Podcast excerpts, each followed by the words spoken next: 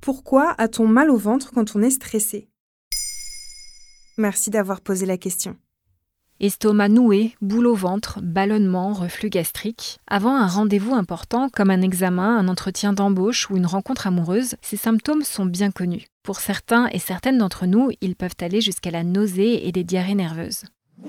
Dans un article intitulé Pourquoi l'angoisse nous tord le ventre, paru en mars 2023 sur Cerveau et Psycho, le professeur Bruno Bonaz, gastro-entérologue et directeur d'une équipe de recherche à l'Institut des neurosciences de Grenoble, indique Il y a encore quelques années, un chercheur invoquant le lien de cause à effet entre stress et troubles intestinaux serait passé pour un charlatan. Mais aujourd'hui, plus personne n'en doute, la recherche et la médecine ont révélé que le stress, au sens large du terme, provoque des troubles à la fois organiques et fonctionnels, notamment dans le système digestif. Quel est le lien entre émotion et intestin?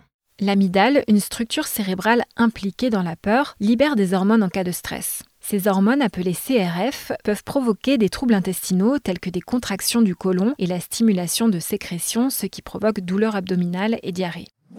Il faut savoir que lors d'un stress passager, l'action de l'amygdale est équilibrée par le cortex préfrontal. Mais ce n'est pas toujours le cas, notamment si tu es sujette au stress chronique. Alors l'estomac se vidange moins vite, le transit ralentit dans l'intestin grêle, la motricité et les sécrétions du côlon sont stimulées.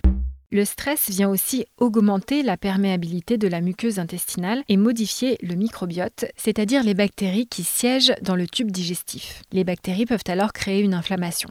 Comment faire la différence entre une diarrhée nerveuse et d'autres pathologies? En effet, c'est un bon point. On peut notamment évoquer le SIBO, qui est une pullulation bactérienne de l'intestin grêle et qu'on diagnostique via un test respiratoire. Ou encore le syndrome de l'intestin irritable, appelé également colopathie fonctionnelle. Il s'agit là d'un trouble du fonctionnement de notre appareil digestif et non pas d'une maladie psychosomatique. Selon l'INSERM, 5% de la population est concernée par ce trouble, certes bénin mais qui peut être très handicapant et très douloureux.